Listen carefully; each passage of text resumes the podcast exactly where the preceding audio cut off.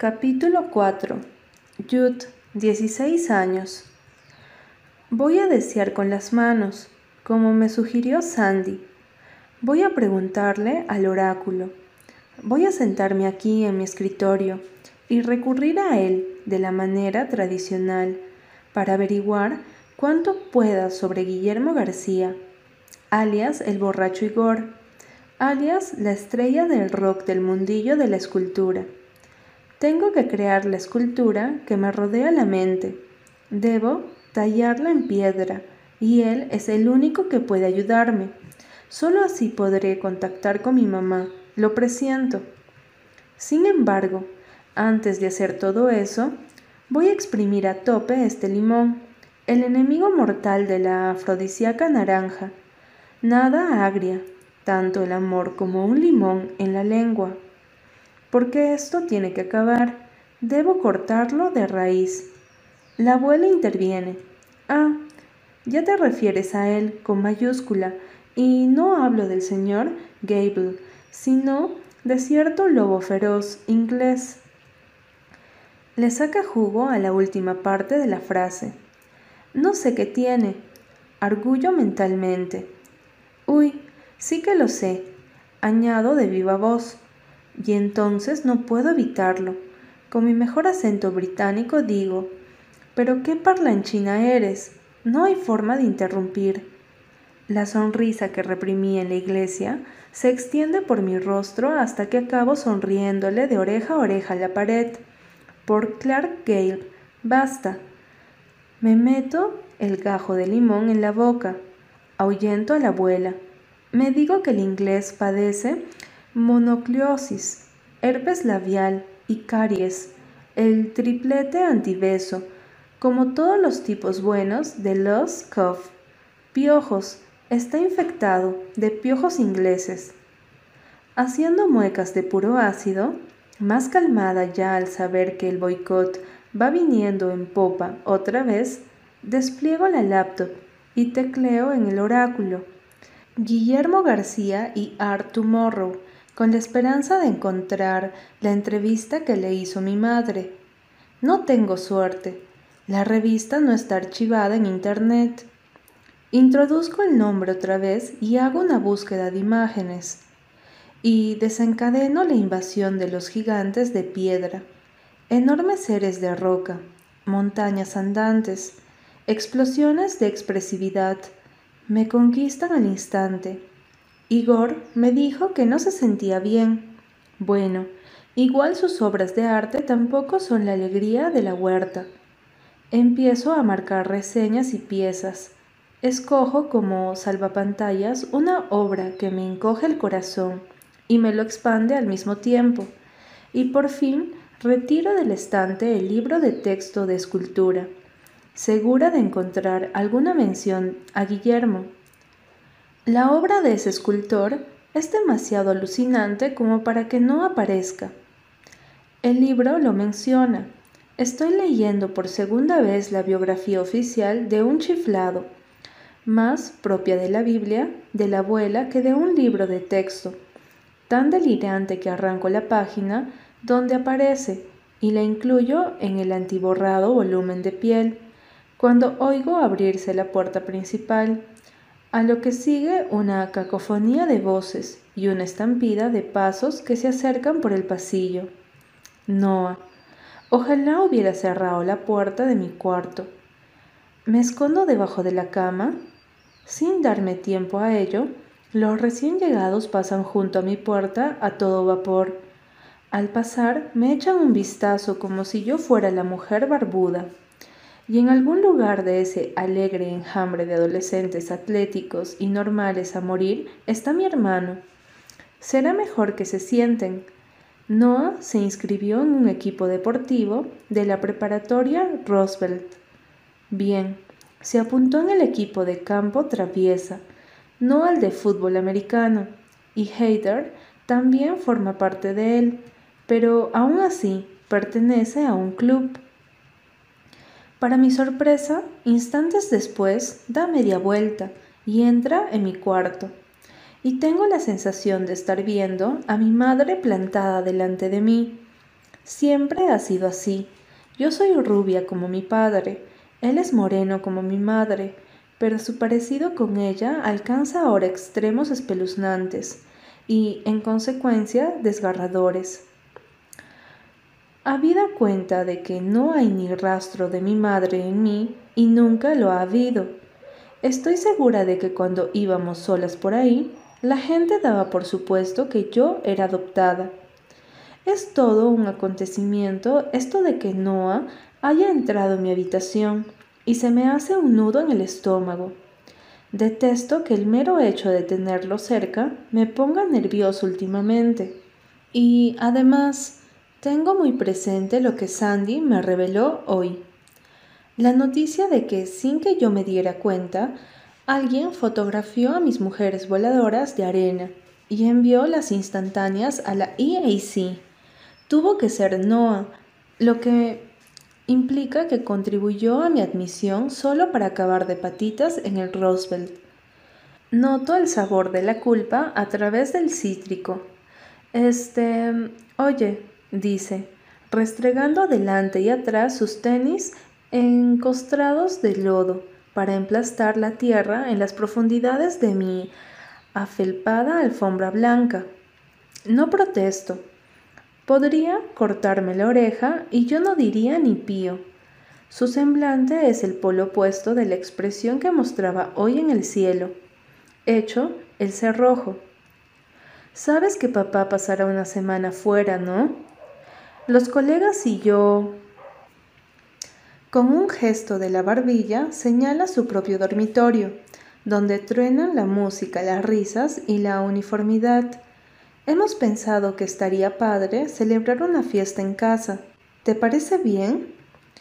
Lo miro fijamente, suplicando a los alienígenas, a Clark Gable, o a quien quiera que sea responsable de las abducciones de almas que me devuelva mi hermano, porque, además de unirse a bandas peligrosas y de celebrar fiestas, este Noah también sale con chicas, lleva el pelo corto y aseado, Frecuenta el kiosco y ve los deportes en la tele con mi padre. Si estuviéramos hablando de cualquier otro chico de 16 años, genial. En el caso de Noah solo significa una cosa, muerte espiritual. Un libro con las tapas cambiadas. Mi hermano, el bicho raro radical, se ha bañado en piro retardante, por emplear sus propias palabras. Mi padre está encantado Claro que sí. Piensa que no hay hater están juntos. No es verdad. Soy la única que parece comprender la gravedad de la situación. Este, Jude, ¿sabes que llevas una corteza de limón en los dientes? Pues claro que lo sé, replico, aunque él solo oye un galimatias por razones obvias. Ah, tengo una idea. Lo miro a los ojos y añado. ¿Qué hiciste con mi hermano? Si lo ves por ahí, dile que lo echo de menos. Dile que yo... ¿Cómo? No entiendo ni una palabra de lo que dices con ese limón de vudú que llevas en la boca. Sacude la cabeza como hace mi padre cuando nos da por casos perdidos, y advierto que está a punto de meterse conmigo. Mis intereses lo perturban. Supongo que ya somos dos, ¿sabes? El otro día te tomé prestada la laptop para hacer un trabajo porque Hater estaba usando la mía. Leí tu historial de búsquedas. Ay, ay, ay. Por Dios, Jude, ¿de verdad te da miedo haber contraído todas esas enfermedades en una sola noche? Y todas esas necrológicas que lees, o sea, de todos y cada uno de los condados de California, es el momento ideal para imaginarme que estoy en un prado. Noah señala la Biblia, que reposa abierta en mi regazo, y podrías olvidarte un poco de ese libro tan aburrido y, no sé, salir por ahí, platicar con alguien que no sea tu difunta abuela, pensar en cosas que no guarden relación con la muerte. Es tan... Me extraigo el limón de la boca. ¿Qué? ¿Penoso? Recuerdo haberle dicho eso mismo en cierta ocasión lo penoso que era, y me encojo, avergonzada de mi antiguo yo. ¿Y si nuestras personalidades hubieran intercambiado los cuerpos? La señora Michels, la profesora de dibujo, nos pidió en cierta ocasión que hiciéramos un autorretrato. Noah y yo estábamos en extremos opuestos del aula y sin nada más que intercambiar una mirada. Yo lo dibujé a él y mi hermano a mí. Ahora, de vez en cuando, me asalta esa sensación. No iba a decir penoso, replica mientras se peina con los dedos su tonelada de pelo, solo para descubrir que ha desaparecido. Opta por tocarse la nuca. Sí, ibas a decirlo. Ok, iba a decirlo, porque es penoso. Hoy, cuando iba a pagar la comida, encontré esto en el bolsillo. Se mete la mano en el bolsillo y me enseña una colección de poderosísimas habas y semillas de la suerte que le dejé ahí. Solo intento cuidar de ti, Noah, aunque te hayas afiliado al Club de los Limones. Estás loca como una cabra, Jude. ¿Sabes lo que me parece a mí de locos? dar una fiesta el día que se cumplen dos años de la muerte de tu madre. Su semblante se descompone durante un segundo. Luego, con la misma rapidez, vuelve a echar el cerrojo. Sé que estás ahí dentro. Me gustaría gritarle. Es verdad. Lo sé. He aquí porque, uno, su extraña obsesión por saltar de la peña del diablo y la expresión sublime que mostraba hoy en el cielo. Dos, de tanto en tanto cuando está apoltronado en un sillón, tendido en la cama, acurrucado en el sofá. Le paso la mano por delante de la cara y ni siquiera parpadea, como si se hubiera quedado ciego. ¿A dónde va en esas ocasiones? ¿Y qué hace allí? Si me preguntan, sospecho que está pintando, sospecho que está pintando. Sospecho que, tras la impenetrable fortaleza de convencionalidad en que se ha refugiado, esconde un museo alucinante. Y lo que es más significativo, tres, he descubierto, no es el único que husmea en el historial de búsquedas, que Noah, la única persona del mundo que casi nunca se conecta, el único adolescente de Estados Unidos que ignora la realidad virtual y las redes sociales, publica con regularidad un mensaje en una página llamada contactosperdidos.com, siempre el mismo y prácticamente cada semana. Nunca le han contestado, lo he comprobado. Estoy segura de que el mensaje va dirigido a Brian, al que no he vuelto a ver desde el funeral de mi madre y quien, por lo que yo sé, no ha regresado a Lost Cove desde que la suya se mudó. Por cierto, yo sabía lo que Brian y Noah se traían entre manos, aunque nadie más se hubiese dado cuenta. A lo largo de aquel verano, cuando Noah volvía a casa después de pasar el día con él, dibujaba retratos de Noah y Brian, hasta acabar con los dedos pelados y tan hinchados que tenía que hacer excursiones de su habitación al refrigerador para meter la mano en el congelador. Él nunca se percató de que yo lo espiaba, de que lo veía reclinarse contra el refrigerador con la frente apoyada en la fría puerta, con los ojos cerrados, los sueños flotando fuera de su cuerpo. Nunca supo que, en cuanto se iba por la mañana, yo hojeaba los apuntes secretos que escondía bajo la cama. Al verlos, podría jurarse que había encontrado un espectro de color totalmente nuevo, que había descubierto la imaginería de su nueva galaxia. Podría jurarse que me había reemplazado. Hablando claro, si fuera posible, daría cualquier cosa por no haber entrado a aquel vestidor con Brian. La historia de esos dos, sin embargo, no terminó aquella noche. Ojalá no hubiera hecho muchas de las cosas que hice en aquel entonces. Ojalá entrar en aquel armario con Brian hubiera sido la peor de todas ellas. El gemelo diestro dice la verdad, el zurdo miente. Tanto Noah como yo somos zurdos. Noah se mira los pies fijamente. No sé qué está pensando y noto como si se me adormeciesen los huesos. Levanta la cabeza. No vamos a celebrar la fiesta el día del aniversario, sino el día antes. Argulla con voz queda, y sus ojos oscuros se suavizan, igual que los de mi madre. Y si bien preferiría morirme a tener un montón de surfistas de la preparatoria Hidway, Hill como Zephyr Ravens, rondándome por aquí, accedo. Está bien. Si aún llevara el limón de vudú en la boca, no habría dicho eso, sino perdóname por todo. ¿Te apuntas de una vez? Señala la pared con un gesto de la cabeza. Podrías ponerte un vestido. A diferencia de mi persona, mi cuarto emana feminidad por los cuatro costados, gracias al montón de vestidos confeccionados por mí, vaporosos y no vaporosos, que decoran las paredes. Es como tener amigos.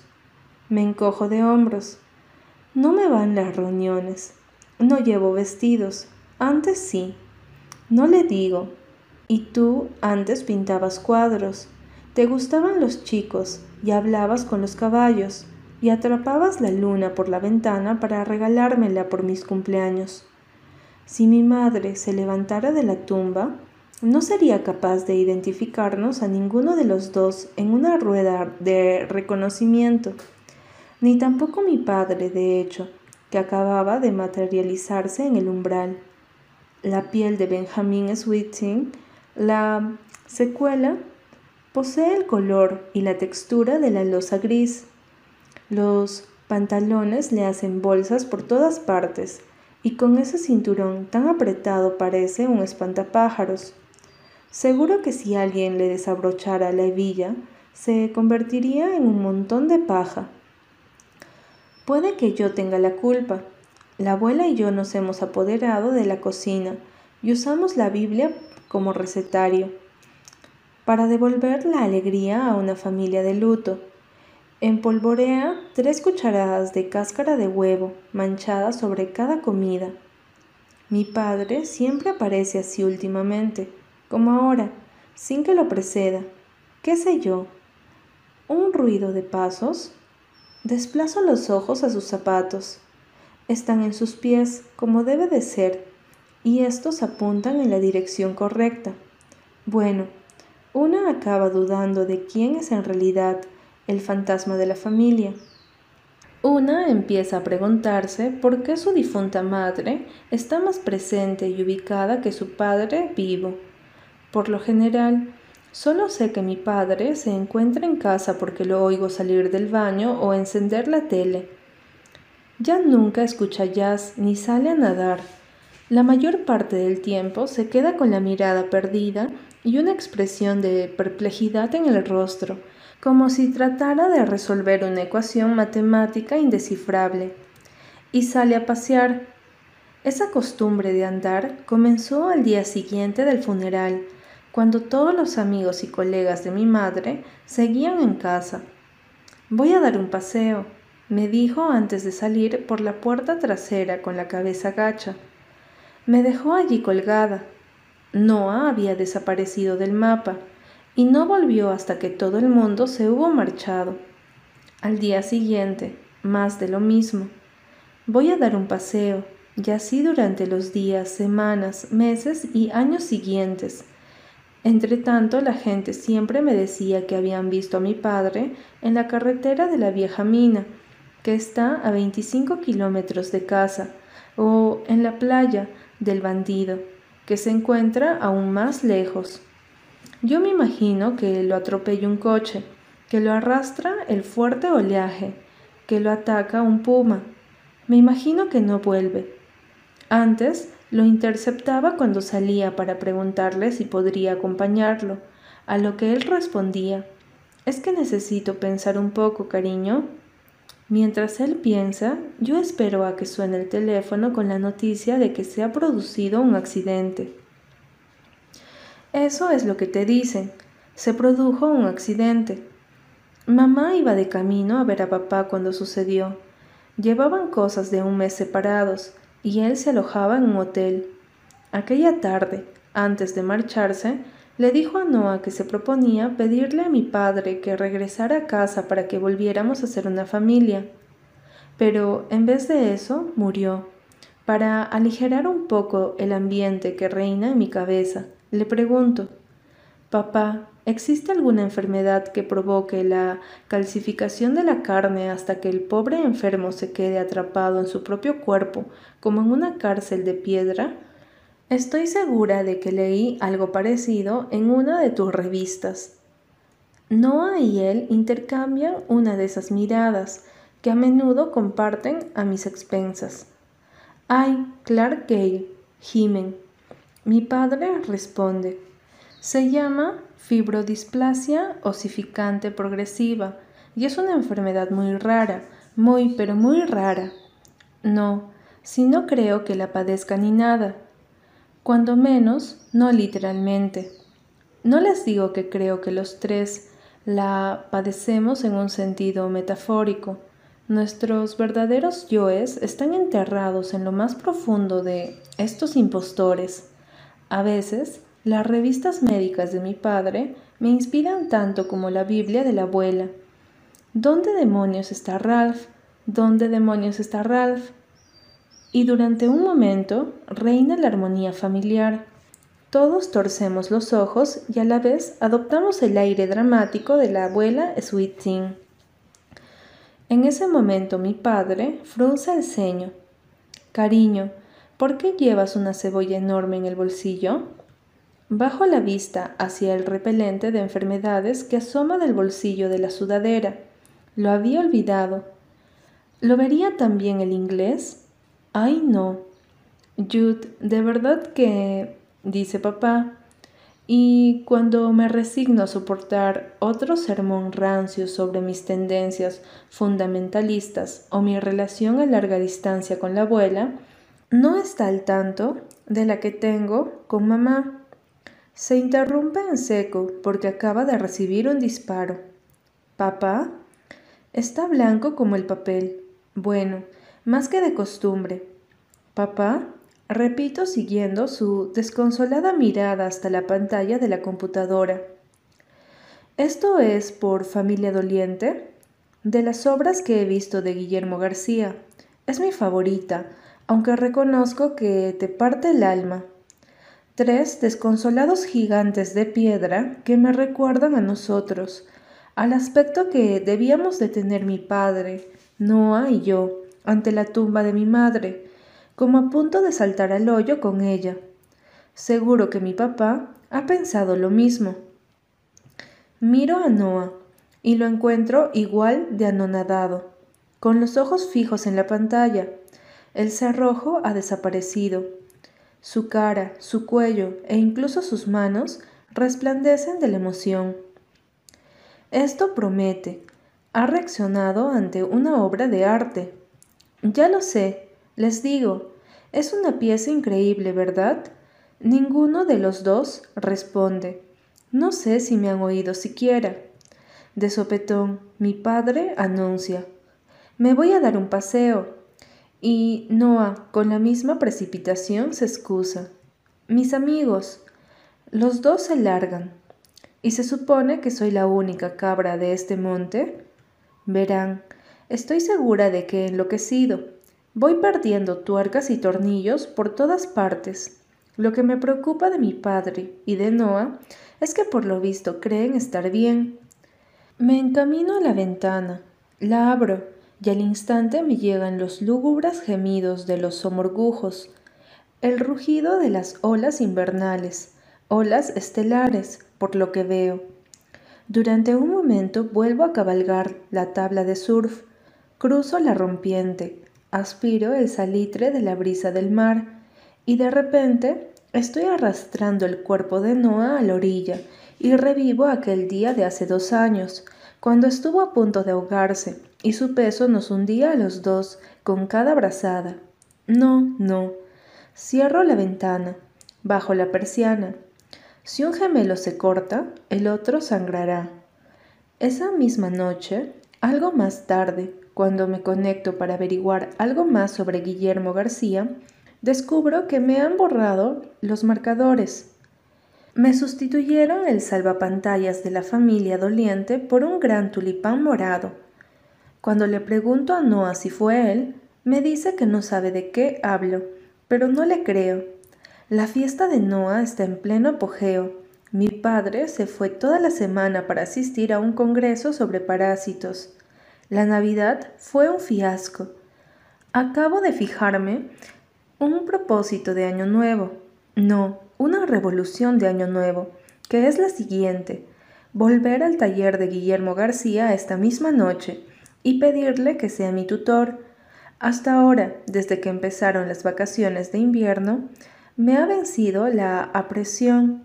Y si me dice que no, y si me dice que sí, y si me ataca con un cincel, y si el inglés está allí, y si no está, y si el inglés me ataca con un cincel, y si mi madre rompe la piedra con tanta facilidad como la arcilla, y si el arañazo que tengo en el brazo es lepra, etc. Tecleé esas preguntas y otras parecidas en el oráculo, y las respuestas fueron rotundas. No dejes para mañana lo que puedas hacer hoy, es la conclusión. Refrendada por el techo de que los invitados a la fiesta de Noah, Sepir incluido, no paran de llamar a mi puerta, que he bloqueado con una cómoda, Así que salí por la ventana, no sin antes guardarme en el bolsillo los doce pajarillos de la suerte que había dejado en el alféizar. No son tan eficaces como los tréboles de cuatro hojas, ni siquiera como los cristales marinos rojos, pero tendré que conformarme.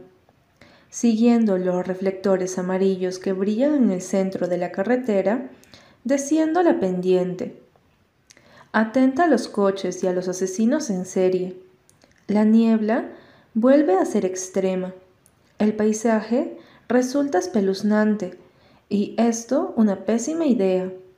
Sin embargo, estoy decidida, así que he hecho a correr a través de esta nada fría y húmeda, rezando a Clark Gale para que Guillermo García sea un maníaco común y corriente, y no un psicópata asesino de chicas y hago esfuerzos por no preguntarme si el inglés estará ahí.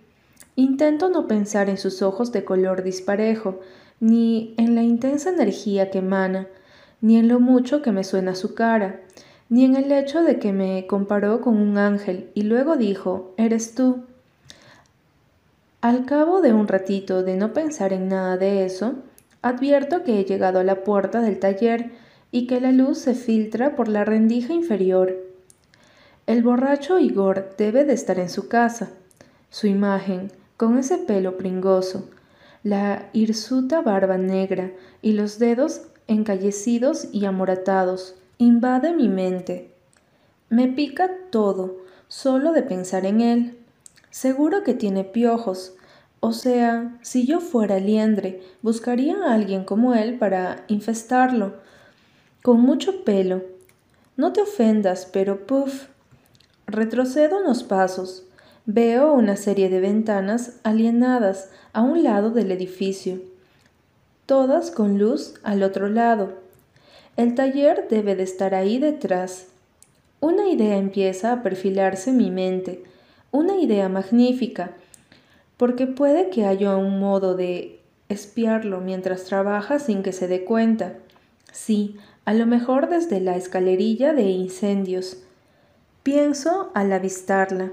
Quiero ver a los gigantes. También quiero ver al borracho Igor, y hacerlo tras la protección de un cristal sería perfecto. Genial. En realidad, sin pensármelo dos veces, salto la reja y me enfilo a toda prisa por un callejón oscuro, como la boca del lobo, el típico callejón donde asesinan a chicas con un cincel. Caer de bruces trae muy mala suerte. Esta entrada es una verdad, como un templo. La sabiduría de la Biblia de la abuela no conoce límites. Llegó a la escalerilla, viva, y empiezo a trepar, silenciosa como un ratón, hacia la estridente luz de la planta en cuestión. ¿Qué estoy haciendo? Bueno, lo estoy haciendo cuando llego al final, me agacho y me cuelo como un cangrejo por debajo de las ventanas. En cuanto las dejo atrás, vuelvo a levantarme, abrazándome al muro, mientras atisbo un enorme espacio profundamente iluminado al otro lado del cristal. Y allí están, gigantes, gigantescos gigantes, aunque algo distinto a los que he visto en las fotografías. Estos van en parejas. Por toda la sala, enormes seres de piedra se abrazan como en una pista de baile, como si los hubieran paralizado en pleno movimiento. No, en realidad no se abrazan, aún no. Se diría que cada hombre y cada mujer se abalanzaron uno hacia el otro, con un ademán apasionado y desesperado, y que justo antes de que se fundieran en un abrazo, el tiempo se detuvo. La adrenalina se me dispara. No me extraña que Interview lo retratara blandiendo un bate de béisbol contra el beso de Rodin. Esta última obra resulta tan correcta y, bueno, tan aburrida en comparación. El hilo de mis pensamientos se corta cuando el borracho Igor irrumpe dando brincos en el vasto espacio, como si su piel no pudiera contener la sangre que ruge en su interior. Sin embargo, parece otro. Se ha afeitado y lavado el pelo, y ahora lleva una blusón manchado de barro, tan marrón como la botella de agua que sostiene contra los labios. Su biografía no mencionaba que trabajara con barro, tragando como si acabara de recorrer el desierto con Moisés. Apura el agua y tira la botella a un cubo de basura. Se ha puesto las pilas de un reactor nuclear. Damas y caballeros, con todos ustedes, la estrella del rock del mundillo de la escultura.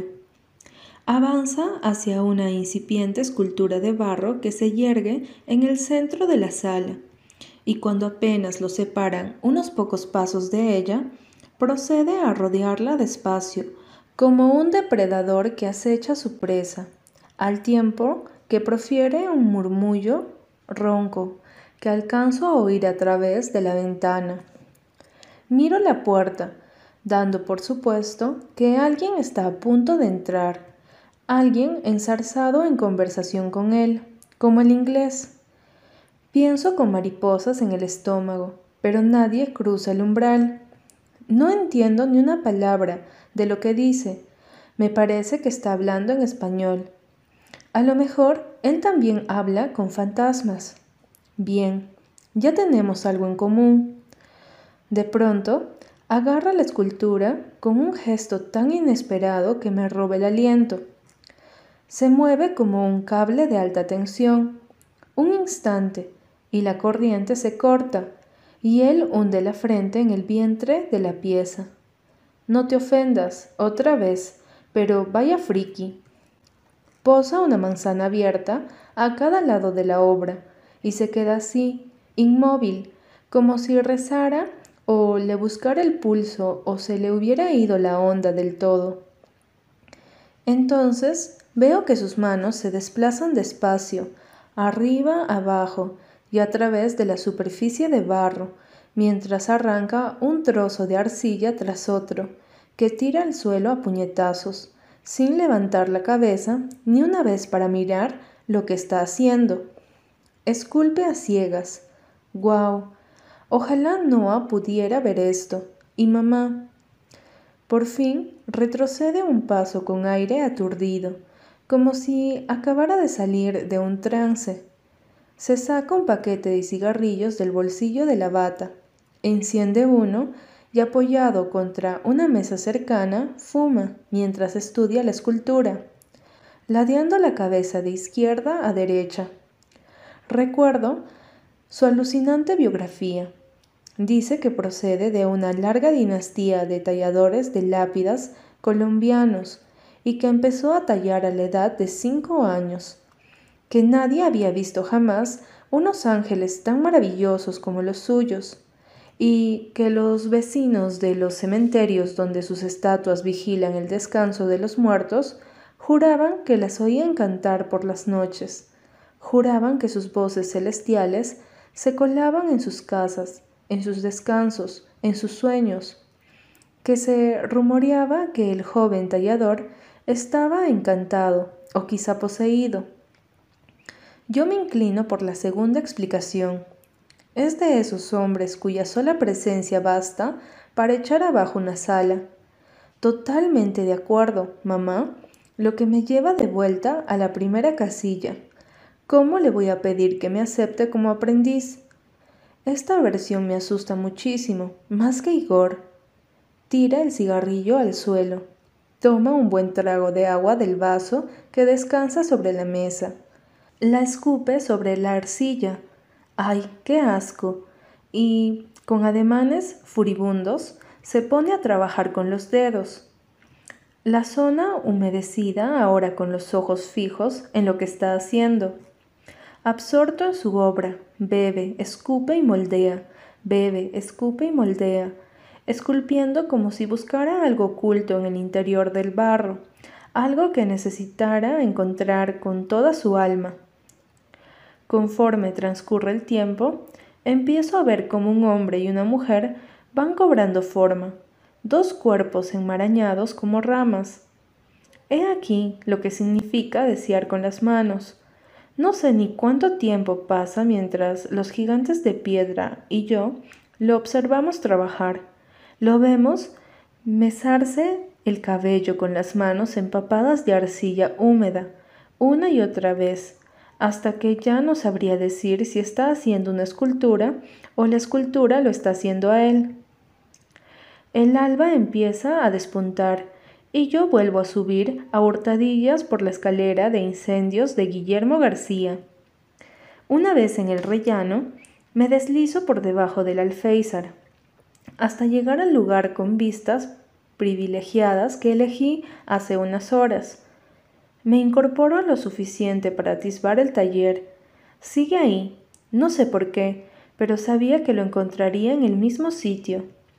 Está sentado en el estrado, de espaldas a mí, con la cabeza gacha, el cuerpo lánguido.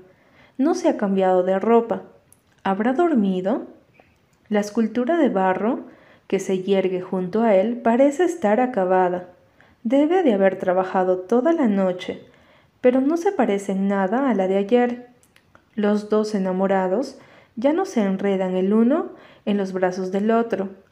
Ahora la figura masculina está tendida de espaldas, y se diría que la mujer se incorpora en su mismo pecho para escapar de él. Es horrible. Advierto entonces que Guillermo García sacude los hombros. ¿Está llorando? ¿Como por osmosis? Una oscura marea de emoción me engulle.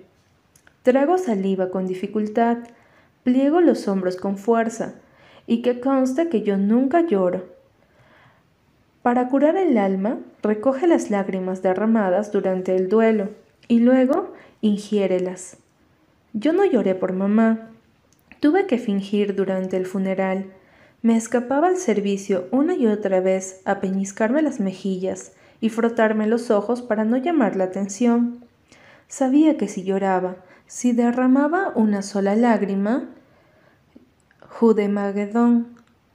No así lloró. Durante meses fue como vivir con un monzón. Oigo al escultor a través de la ventana, un llanto hondo, oscuro, que absorbe el aire del mismo aire. Tengo que salir de aquí. Al agacharme para irme, recuerdo los pajarillos de galleta del mar que me guardé en el bolsillo ayer por la noche. Los necesitaba. Los estoy alineando en el alféizar cuando, de reojo, atisbo un movimiento rápido. Tomando impulso con el brazo, se dispone a golpear. No, grito sin pensar. Al tiempo, que estampo la mano contra la ventana para impedir que la suya impacte contra los enamorados y acabe para siempre con sus desdichas. Antes de bajar como una exhalación la escalerilla de incendios, lo veo mirarme fijamente con una expresión de sorpresa que muda en rabia al instante. Estoy trepando la reja cuando oigo que una puerta se abre con un chirrido de película de terror igual que el otro día, y veo de reojo cómo su inmenso semblante asoma al umbral. Tengo dos opciones, retroceder al callejón a riesgo de sufrir una emboscada o saltar a la acera y echar a correr. No hay dilema que valga. Pienso mientras aterrizo de pie. Uf, pero me tambaleo hacia adelante y estoy a punto de sufrir una de esas nefastas caídas que menciona la Biblia cuando una manaza dura como un torno de hierro me agarra por el brazo para devolverme el equilibrio. Gracias, me oigo decir. Gracias. Si llego a caer, me habría hecho mucho daño. Les explico a sus pies y me apresuro a añadir, no se pueden imaginar la cantidad de lesiones cerebrales que se puede sufrir por culpa de una mala caída. Y si el lóbulo frontal queda afectado, bueno, despídete.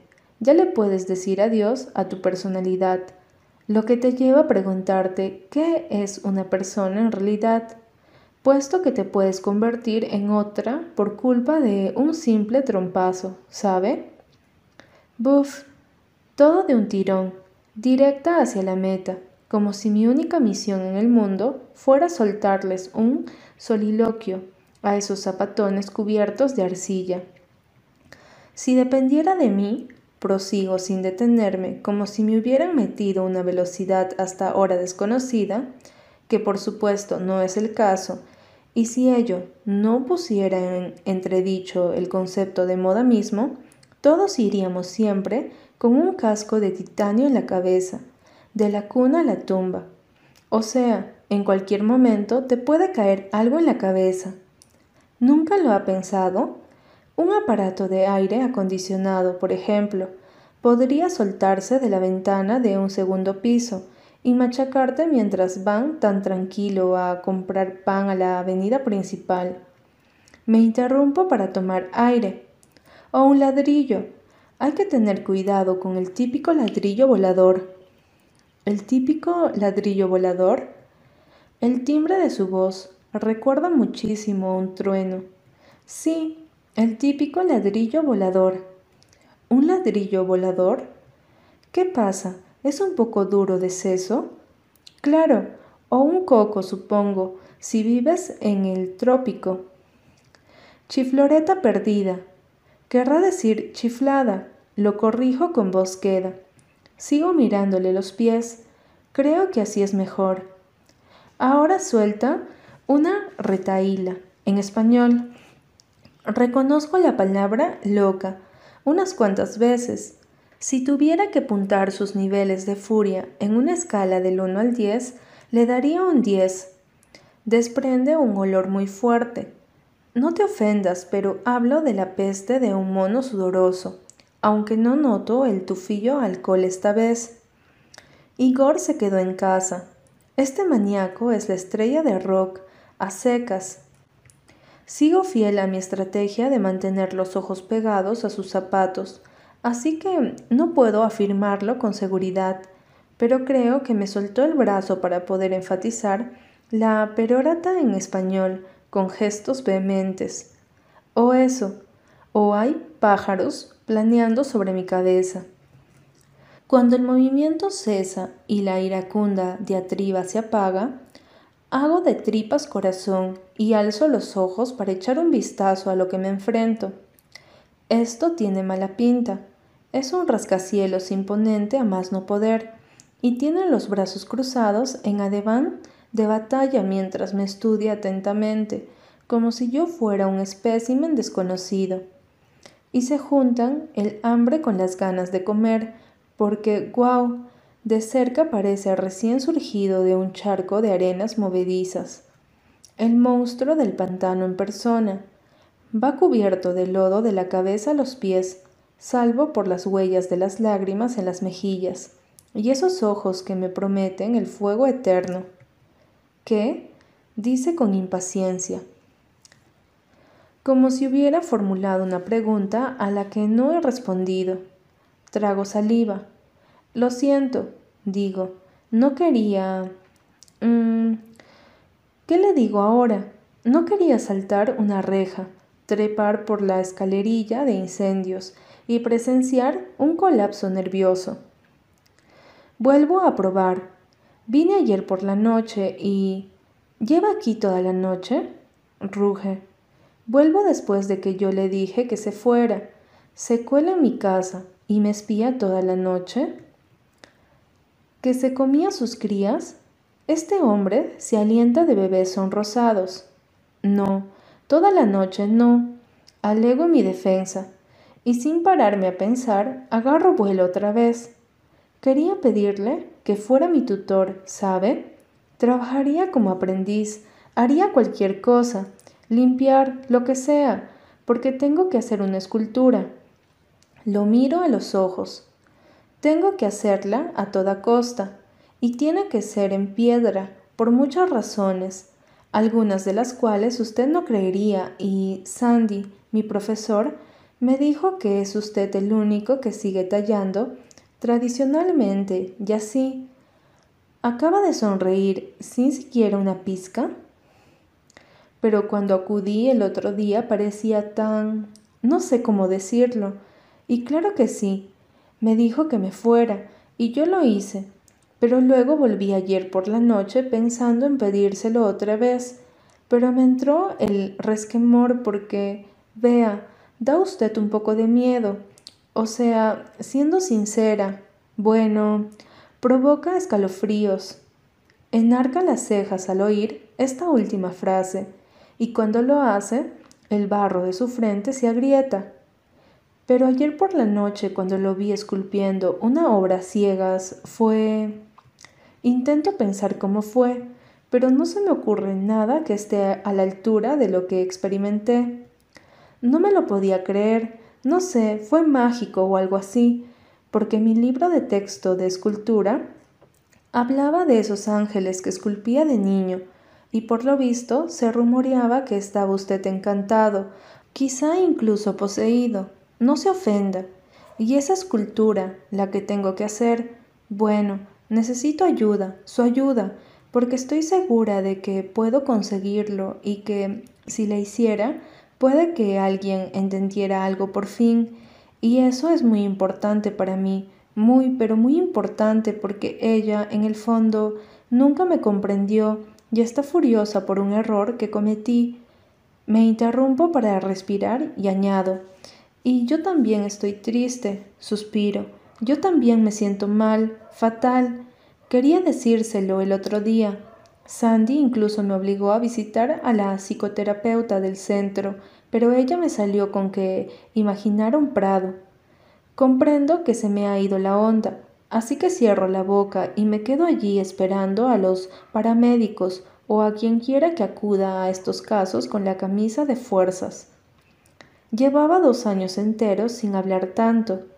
Se lleva la mano a la boca y empieza a observarme, ya no tanto como si yo fuera un alienígena espacial, y más como estudiaba la escultura de ayer por la noche. Cuando habla por fin, para mi infinita sorpresa y alivio, no dice voy a llamar a la policía, sino ¿qué tal si tomamos un cafecito? ¿Gusta? Me vendrá bien un descansito. Sigo a Guillermo García por su pasillo, flaqueado por varias puertas cerradas que conducen a salas donde otros estudiantes de 16 años languidecen encadenadas. Caigo en la cuenta de que nadie sabe que estoy aquí. De repente, toda esa historia del tallador de tumbas ya no me gusta tanto. Cuando quieras reunir valor, pronuncia tu nombre tres veces contra tu mano cerrada. ¿Y no sería mejor un buen aerosol de pimienta, abuela? Pronuncio mi nombre tres veces contra mi mano cerrada, seis veces, nueve veces, y sigo contando. Se da media vuelta, sonríe, levanta un dedo, Nadie hace mejor café que Guillermo García. Le devuelvo la sonrisa. La frase no me pareció demasiado homicida, pero puede que esté intentando hacer que yo me confíe, que quiera atraerme a su guarida, como la bruja de Hensel y Gretel. Alerta de salud. Póngase las máscaras antigas. Civilizaciones enteras de polillas se apiñan en los gruesos haces de luz que se cuelan por los ventanales. Miro el suelo. Dios mío, cuánto polvo. Dejo mis huellas estampadas. Ojalá pudiera flotar como la abuela para no levantarlo. Y la humedad, Seguro que hay esporas tóxicas de moho negro reptando por los muros de cemento. Entramos en una zona más amplia. La oficina de correos, anuncia Guillermo. No bromea. Hay mesas, sillas, sofás, corrimientos de tierra con meses, quizá años de correo sin abrir, amontonado de cualquier manera. A mi derecha asoma una cocina diáfana, donde el botulismo manda a sus anchas. Otra puerta cerrada tras la cual deben de estar los rehenes atados y amordazados. Una escalera que conduce a un altillo. Atisbo una cama sin hacer y a mi izquierda hay Clark Gale, mío. Sí, allí está, para mi infinita felicidad. Un ángel de piedra, de tamaño natural que parece haber vivido largo tiempo a la intemperie antes de trasladarse a su taller. Es uno de sus famosos ángeles, seguro. Lotería. Su biografía afirma que, aún hoy en día, los habitantes de Colombia acuden de todo el país para susurrar sus deseos a los fríos oídos de piedra de los ángeles de Guillermo García. Este, en concreto, resulta espectacular. Es tan alto como yo, y su larga melena de rizos dorados parece de seda y no de piedra. Agacha su rostro ovalado, como si observara a un niño con ternura, y las alas se le despliegan a la espalda como la mismísima libertad. Me recuerda al David del despacho de Sandy, también a un soplo de vida. Quiero abrazarlo o ponerme a chillar, pero me reprimo y pregunto con voz tranquila. ¿Canta para usted por las noches?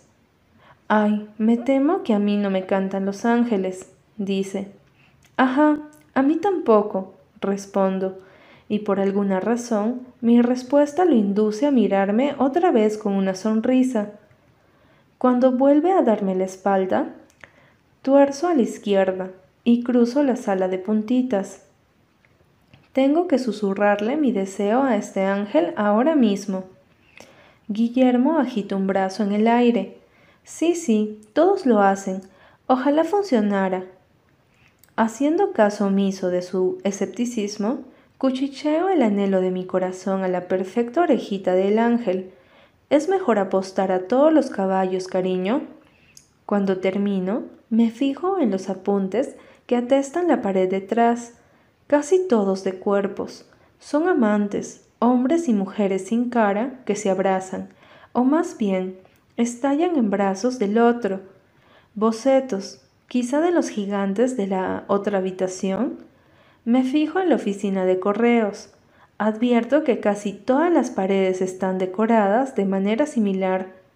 La única nota discordante entre todo este arte rupestre es un gran cuadro sin enmarcar colgado en la pared representa a un hombre y una mujer besándose en un acantilado junto al mar, mientras el mundo entero gira a su alrededor en un torbellino de color. La paleta es pura y brillante, como la de Kandinsky o la de Franz Marc, el favorito de mi madre. No sabía que Guillermo García también pintara.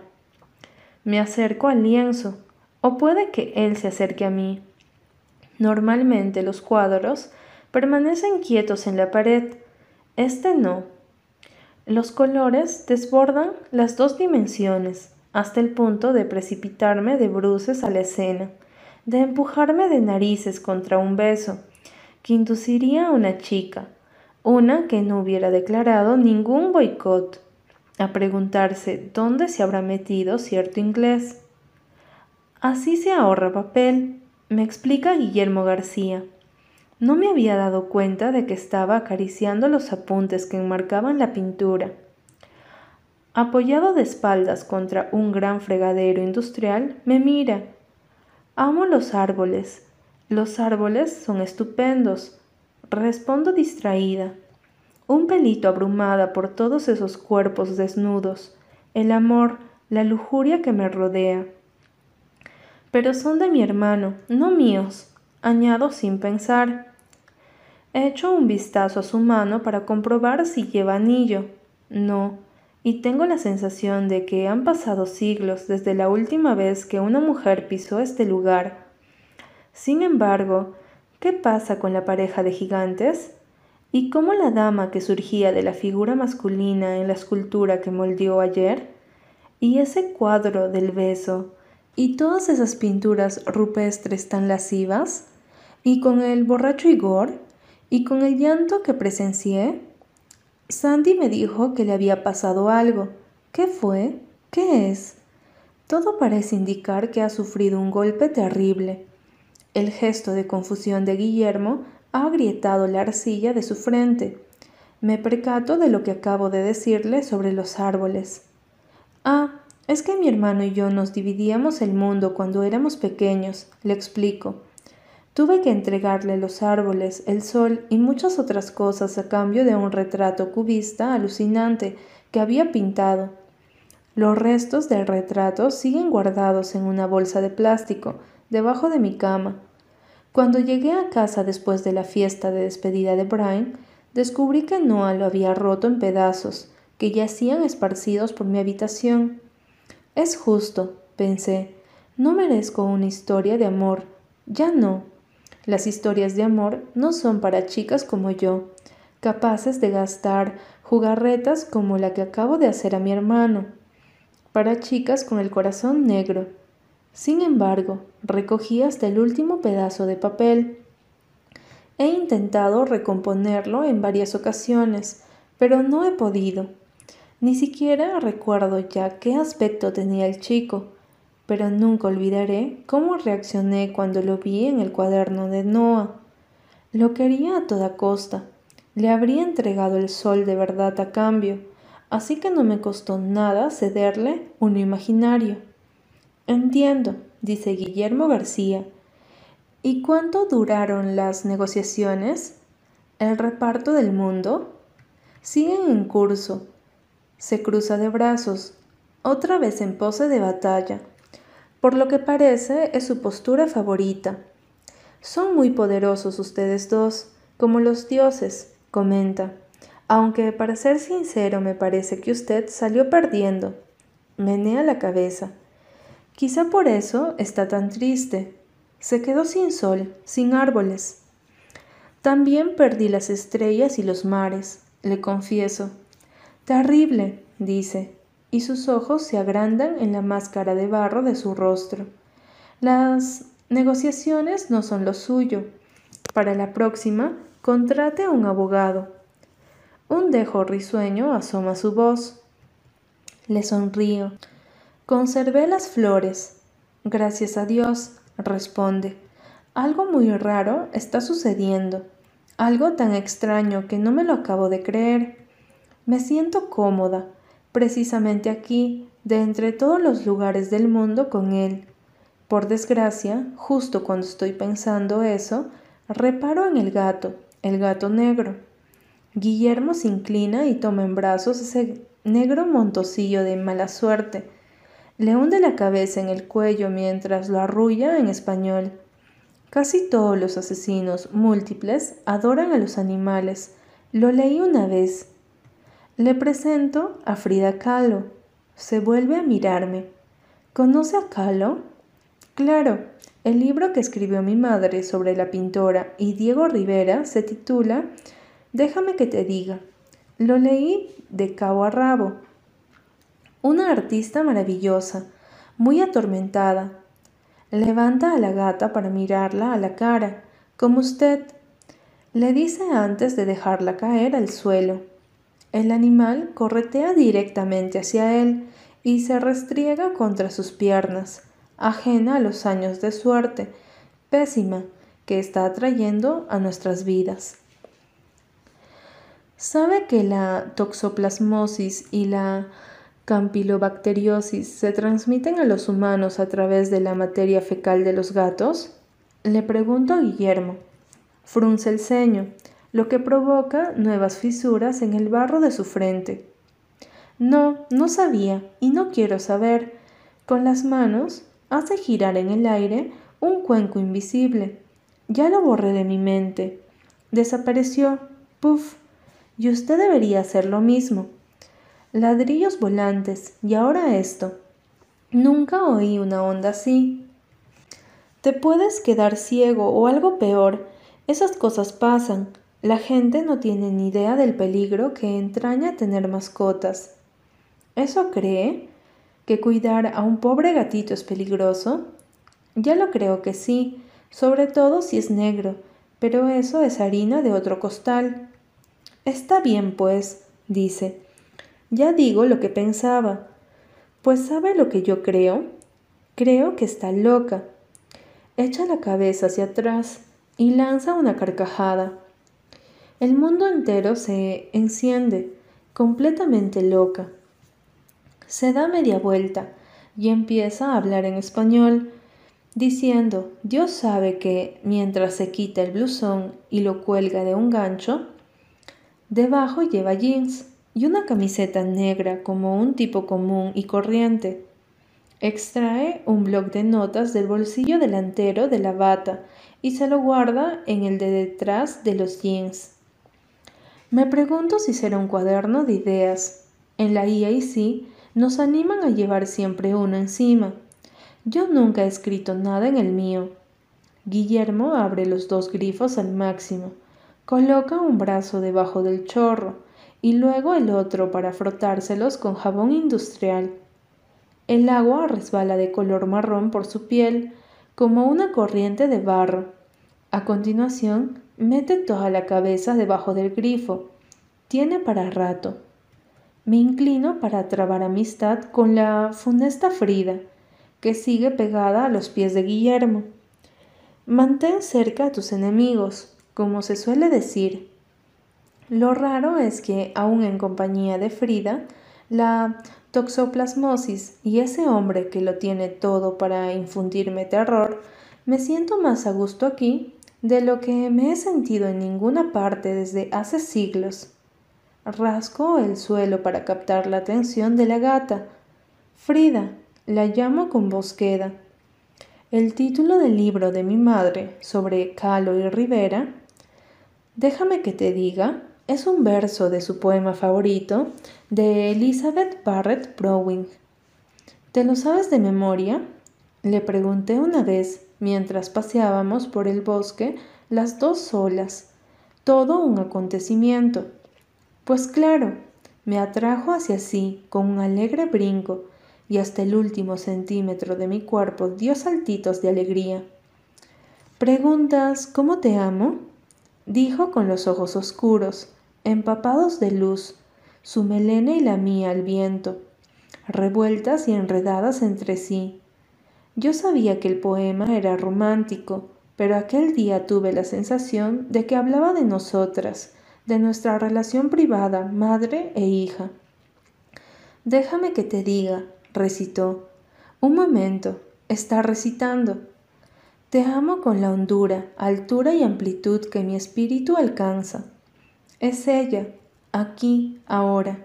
Su voz grave y sonora me está recitando el poema.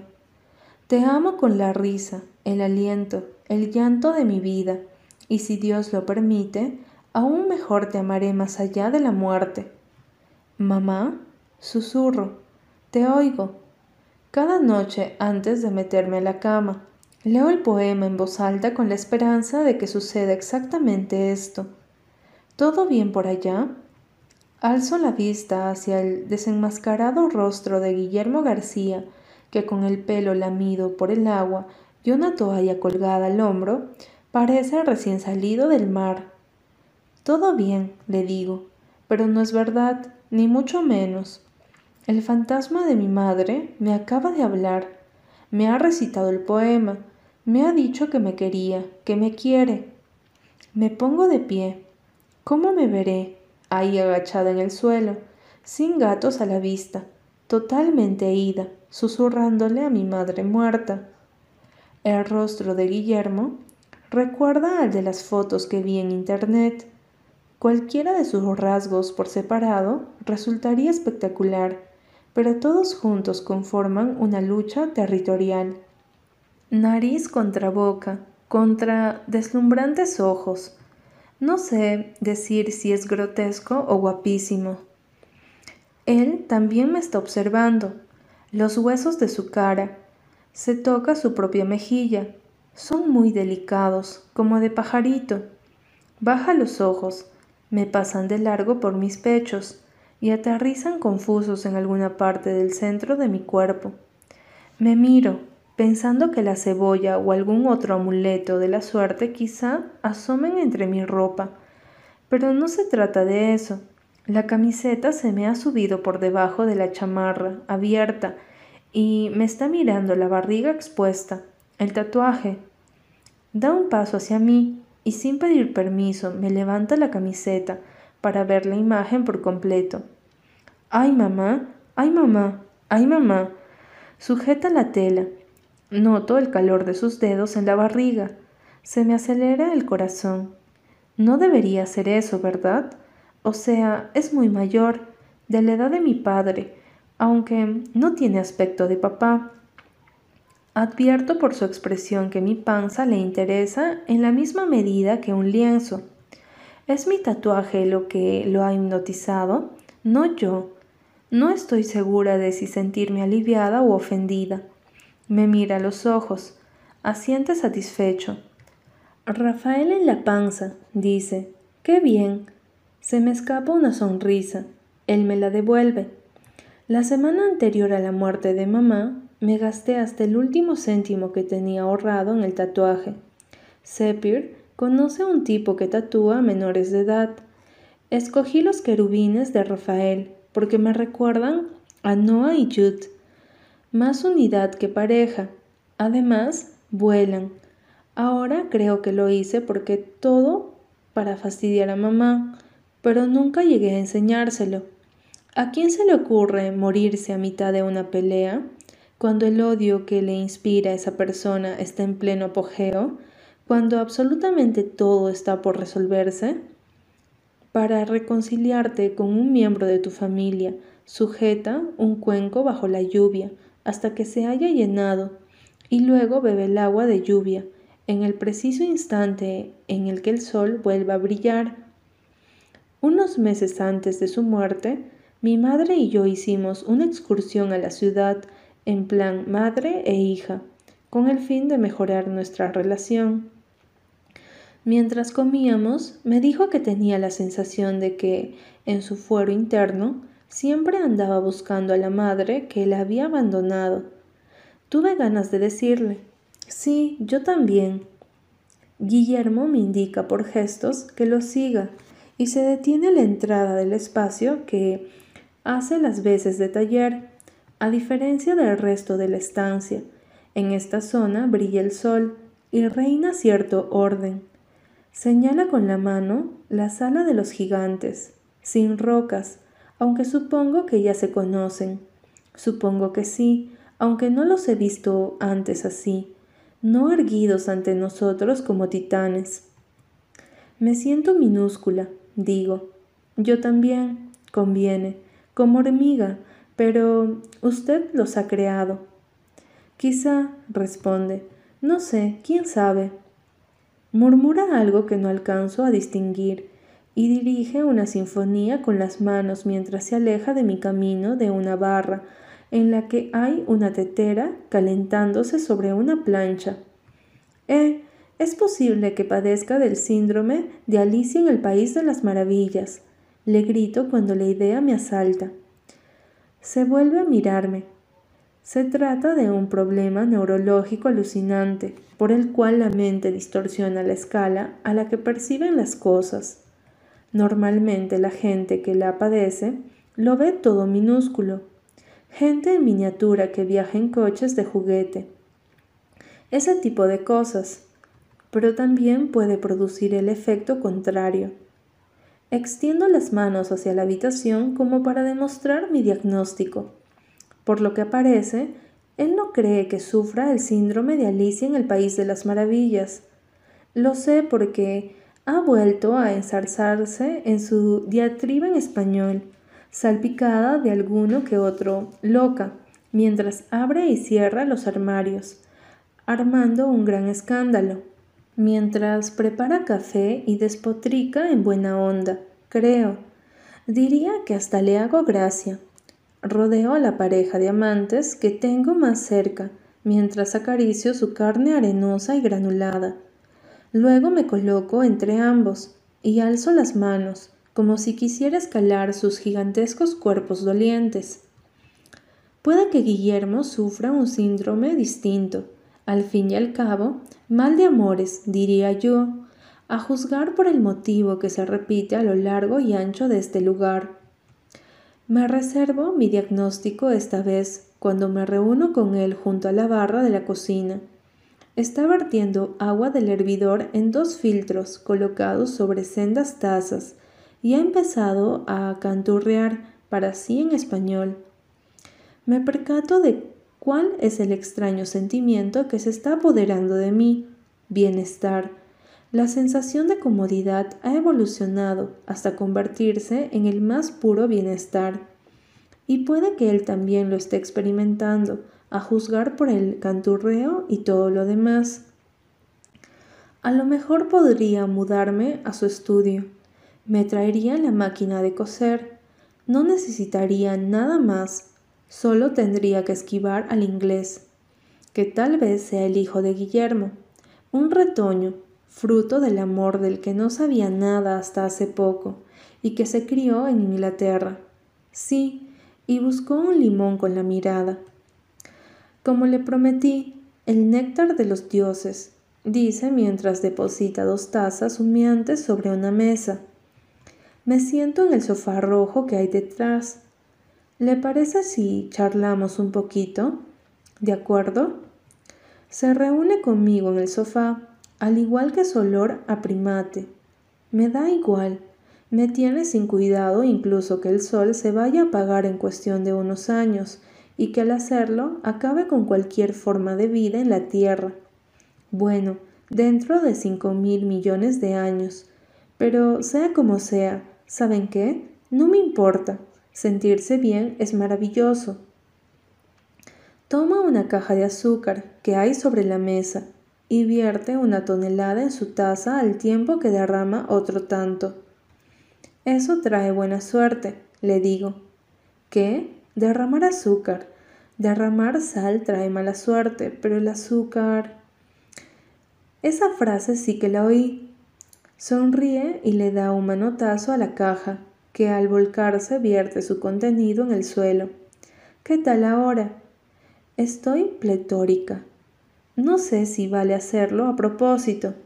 Claro que sí, dice a la vez que extrae un cigarrillo de la maltrecha cajetilla que yace sobre la mesa, junto a otro bloc de notas.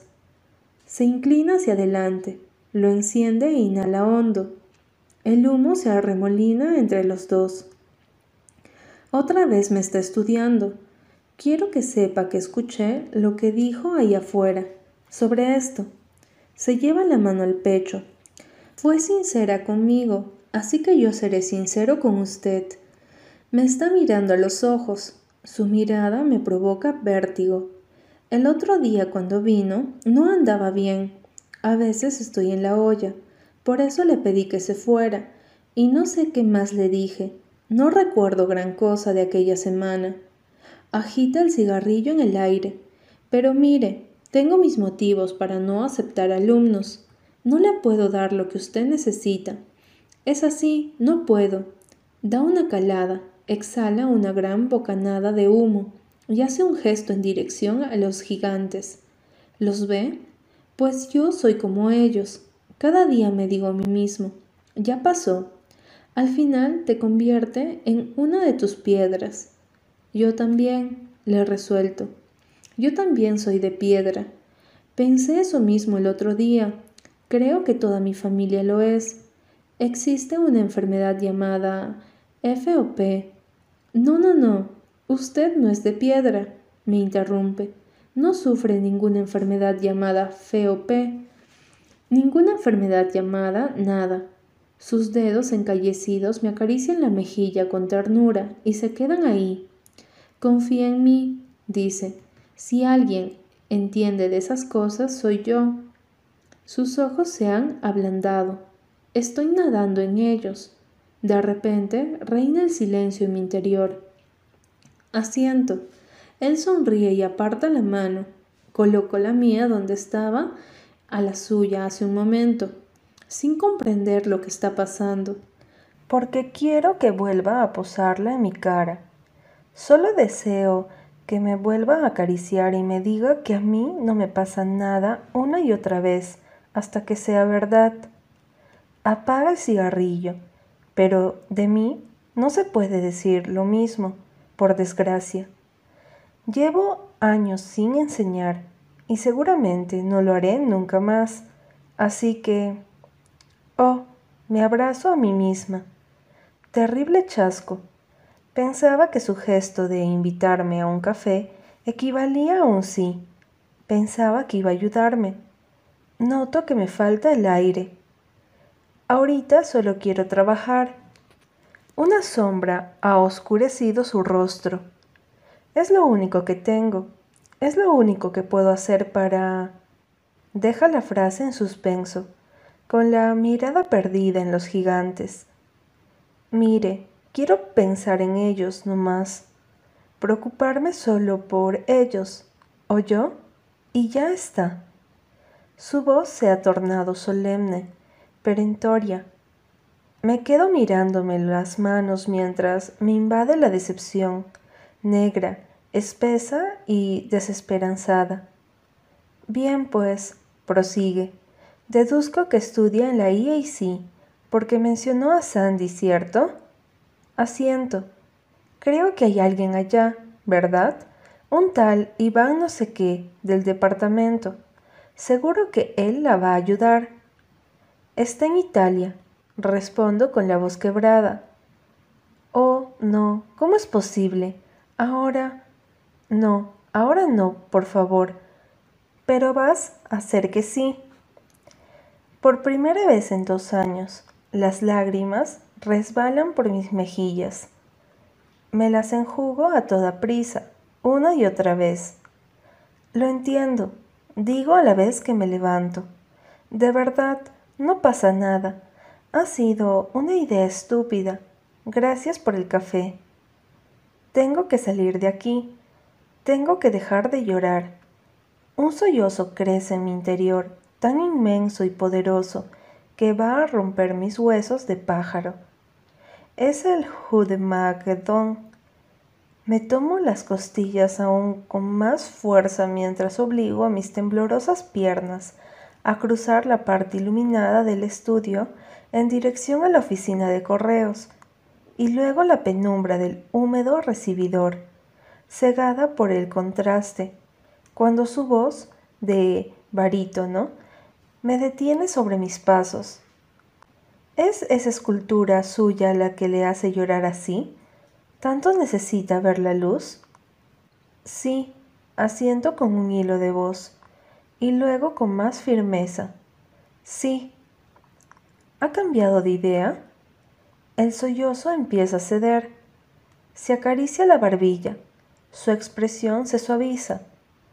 Tan desesperada está por crear esa escultura que se arriesgaría a pasar el día encerrada con un gato portador de horribles enfermedades?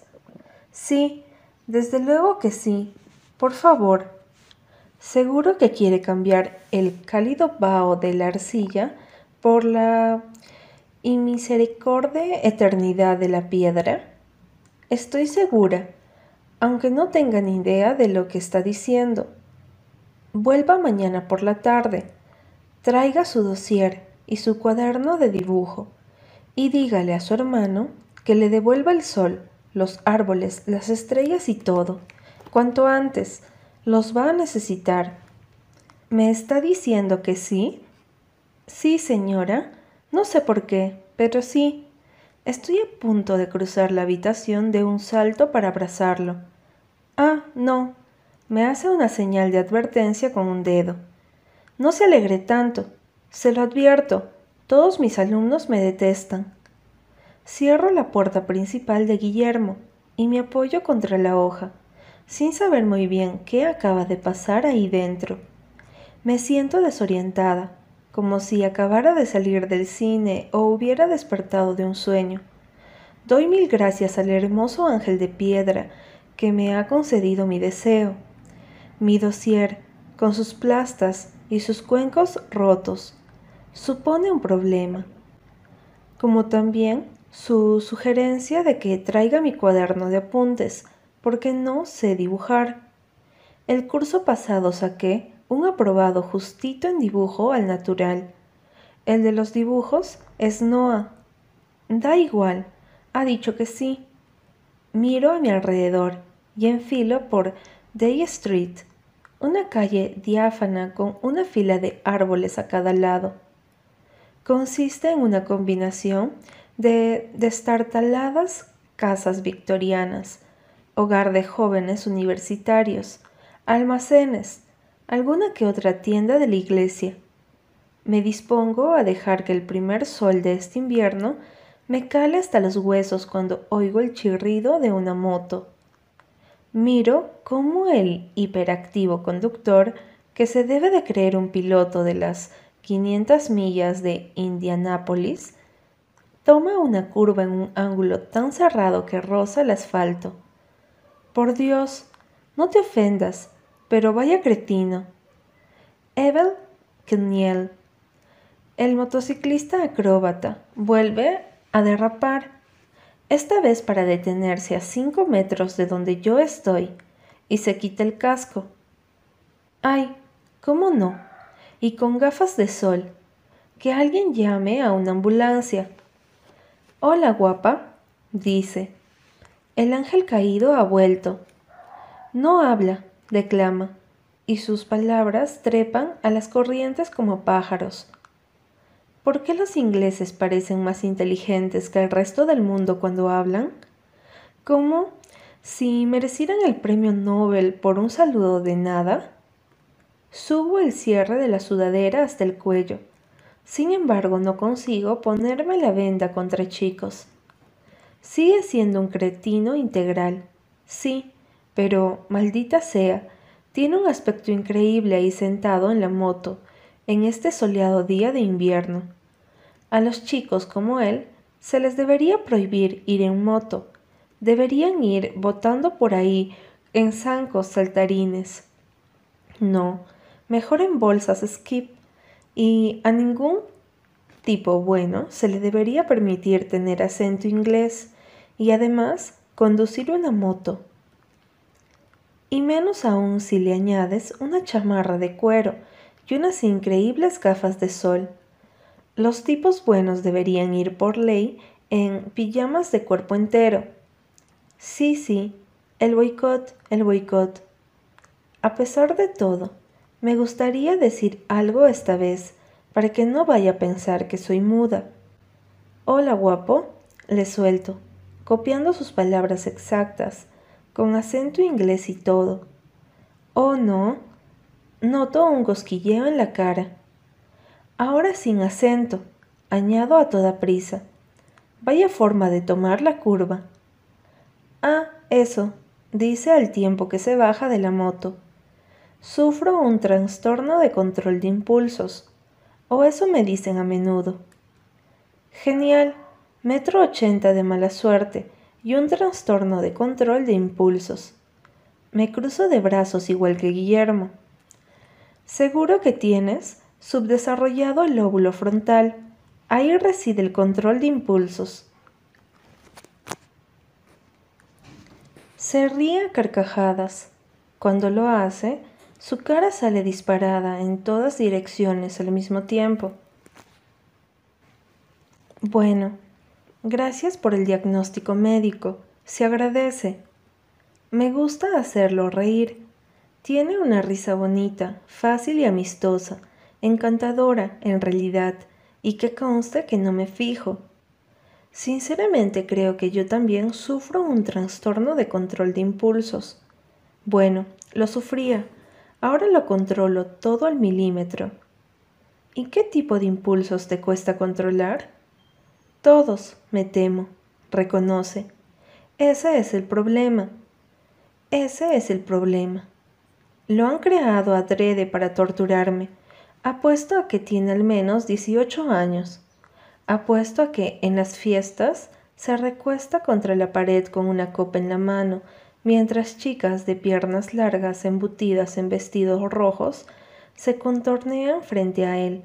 Seguro. No asisto a muchas fiestas últimamente, pero he visto un montón de películas y conozco a esa clase de chavo.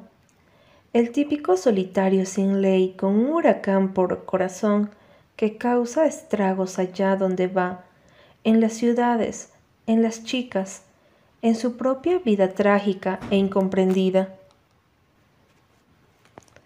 Un auténtico chico malo, no como los malotes de la escuela de arte, con sus tatuajes, sus piercings, sus fondos fiduciarios y sus cigarrillos franceses. Apuesto a que acaba de salir de la cárcel. Decido averiguar más de su trastorno porque pertenece al campo de la investigación médica. No porque me guste ni me haga gracia ni nada parecido, le digo. Te cuesta tanto controlarlos que si tuvieras el botón al alcance del dedo, ya sabes, el botón de la bomba nuclear que provocaría el fin del mundo, y no hubiera nadie más, solo tú y él, hombre y botón, ¿lo apretarías? ¿Así sin más? Se parte de risa, otra vez, con esas carcajadas fáciles y maravillosas que suelta. Puff, asiente al tiempo que representa la explosión con las manos.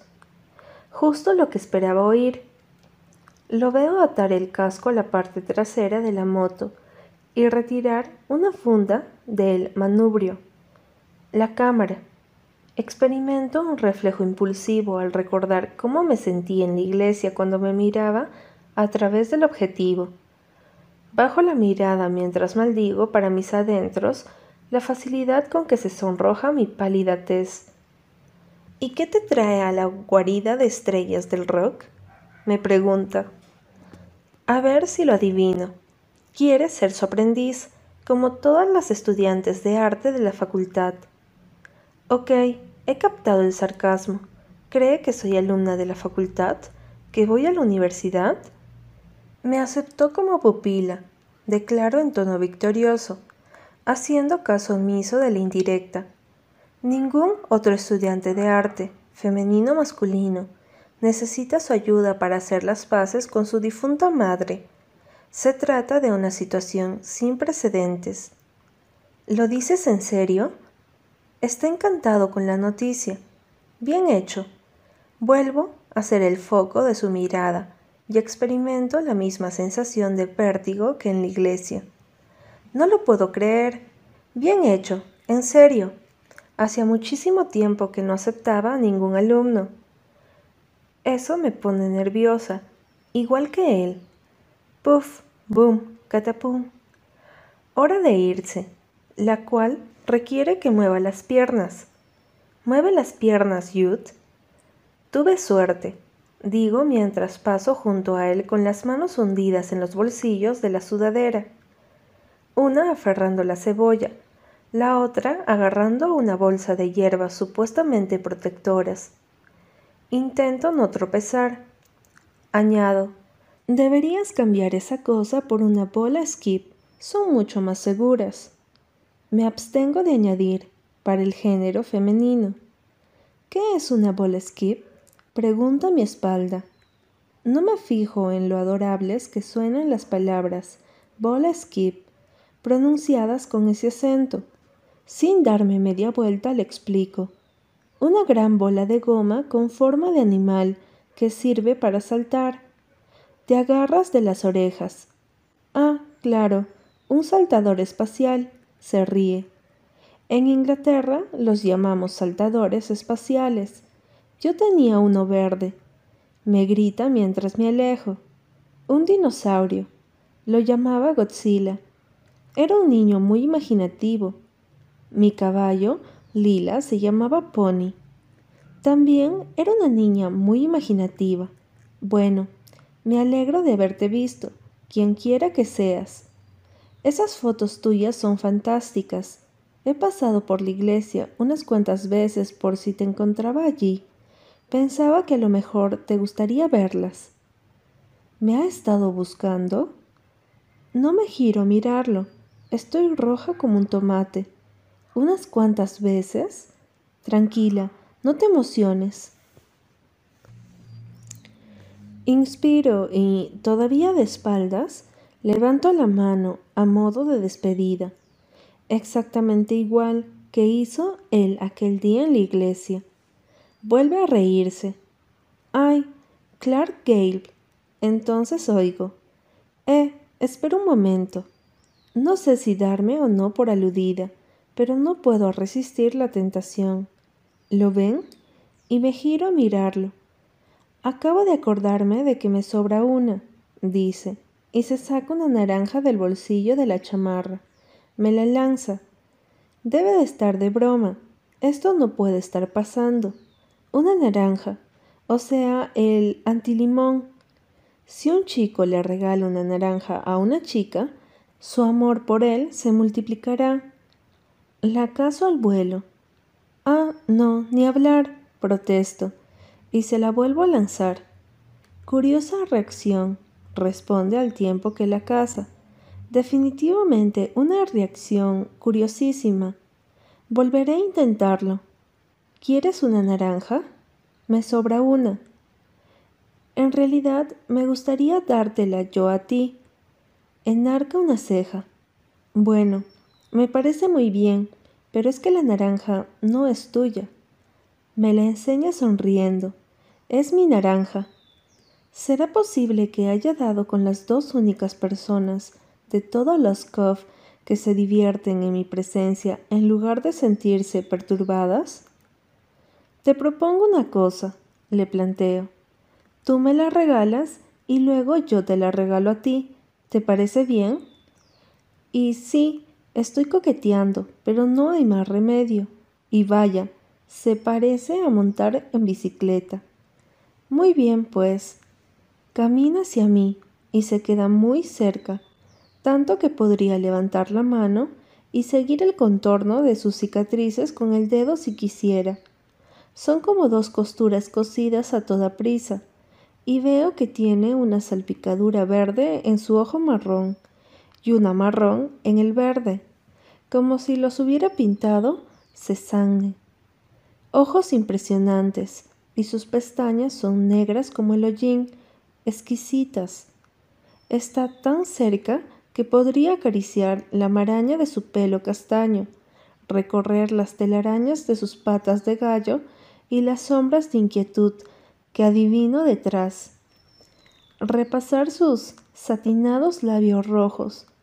No creo que los demás chicos tengan los labios tan rojos, y sé que sus caras no son tan vívidas tan originales, tan sufridas, que carecen de este desequilibrio soberbio, de esta abundancia de música oscura e impredecible. Y que conste que no me fijo, carajo.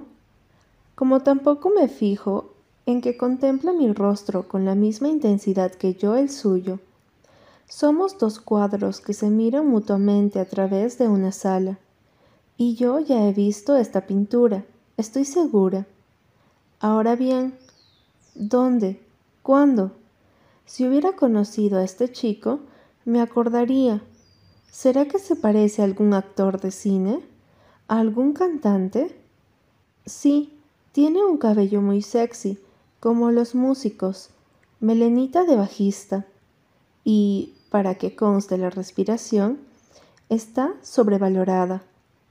El cerebro puede aguantar seis minutos enteros sin oxígeno. Yo llevo tres sin respirar cuando dice, bueno, a lo que íbamos. Levanta la naranja. ¿Se te antoja una naranja, quien quiera que seas? Sí, gracias. Respondo al tiempo que la acepto. Luego digo mi vez. Ahora me gustaría darte esta naranja, quien quiera que seas. No, gracias contesta, y se mete las manos en los bolsillos. Tengo otra. La anarquía se apodera de sus facciones cuando una sonrisa se extiende por su cara. Y luego, visto y no visto, enfila hacia la entrada del taller. Sube las escaleras y entra. No tan deprisa, amiguito. Me acerco a su moto y deslizo la naranja en el interior del casco. Y luego recurro a todo mi autocontrol para no ponerme a cantar. Ha ido a buscarme a la iglesia varias veces, seguramente para aclararme a qué se refería cuando dijo, ¿eres tú? De camino a casa, me doy de bofetadas por haberme atarantado tanto como para no preguntarle siquiera qué clase de vínculo le une a la estrella de rock, ni cómo se llama, ni cuántos años tiene, ni quién es su fotógrafo favorito, ni... Para, ya. Me detengo sobre mis pasos. Tengo que grabármelo bien en la mollera. El boicot no es ningún juego, es una necesidad. No debo olvidarlo, sobre todo hoy, el día del aniversario del accidente, ni nunca. Si la mala suerte sabe quién eres, conviértete en otra persona. Lo que de verdad necesito es tallar esa escultura para hacer las paces con mi madre. Lo que de verdad necesito es desear con las manos. Lo que debería hacer es comerme hasta el último limón que encuentre en Lost Cove antes de que acabe el día. Al día siguiente, por la tarde, recorro a toda prisa el mohoso vestíbulo del estudio de Guillermo García, porque nadie acudió a recibirme cuando llamé. Estoy nerviosa y empiezo a replantearme los últimos 16 años. Bajo el brazo llevo el dossier de la EAC, repleto de masacotes y cuencos rotos. Si tengo un dossier siquiera es porque no obligan a fotografiar la evolución de todas y cada una de las piezas que modelamos. La evolución de mis piezas no tiene pies ni cabezas y, desde luego, no sirve como carta de presentación. Más bien parecen las pruebas del desastre causado por un terremoto en una tienda de cerámica. Justo antes de cruzar la oficina de correos, oigo una voz con acento inglés y toda una persecución estalla en mi pecho. Me dejo caer contra la pared e intento acallar el estruendo. Albergaba la esperanza de no encontrarlo aquí y de encontrarlo, y de no albergar la esperanza de encontrarlo. Sea como sea, he venido preparada para extinguir los sentimientos amorosos que puedan surgir. Lleva encima un cabo de vela, bolsillo delantero izquierdo, para desviar una tensión indeseada. Empapa un espejo en vinagre, bolsillo trasero, para modificar las tendencias del corazón. Colócate un nido de avispas sobre la cabeza. No estoy tan desesperada aún. Por desgracia, me parece que no estoy preparada para esto. Ruidos de gente practicando sexo. Inconfundibles ruidos de coito. Gemidos, suspiros y murmullos obscenos. ¿Será por eso que nadie acudió a la puerta? Oigo decir, con acento inglés, ¡ay Dios! Pero qué rico. Es para morirse, en serio. Mejor que cualquier droga, y lo digo en serio, mejor que nada. Seguido de un prolongado gemido. A continuación, un murmuro más grave que seguramente es de Guillermo. Son amantes, claro, pero mira que soy tonta. El inglés es el novio de Guillermo, no su hijo reencontrado. Por otro lado, parecía hétero cuando me fotografió en la iglesia y también cuando habló conmigo ayer en la puerta del taller. Fue muy atento. ¿Entendí mal su actitud? ¿O puede que sea vi? ¿Y qué pasa con las obras de arte de Guillermo, tan descaradamente heterosexuales? Y no es por juzgar a nadie, pero ¿no es Guillermo un poco mayor para el inglés? Se llevarán como mínimo un cuarto de siglo. ¿Debería marcharme? Por lo que oigo ya han terminado de hacerlo, y ahora solo están charlando. Aguzo los oídos. El inglés intenta convencer a Guillermo de que lo acompañe a un sauna dentro de un rato. Es gay, no cabe duda. Bien, me alegro de saberlo, la verdad. El boicot va viento en popa, con naranjas o sin ellas.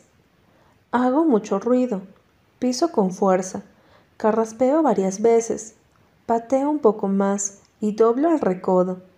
Guillermo y el inglés están delante de mí, completamente vestidos, sentados a ambos lados de un tablero de ajedrez. Nada indica que acaben de sucumbir a la pasión. Se están comiendo sendas donas. Qué listos somos, ¿verdad? me dice en inglés en cuanto me ve. Jamás te habría creído capaz de semejante artimaña, quien quiera que seas, con la mano libre. Hurga en el morral que descansa a su lado y saca la naranja, que cruza al aire hasta mi mano. Su rostro se quiebra en cinco millones de fragmentos de felicidad. Buenos reflejos, añade. Triunfante, muerde un bocado de su dona y gime con afectación.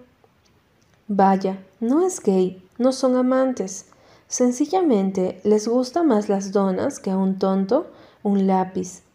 ¿Y ahora qué voy a hacer?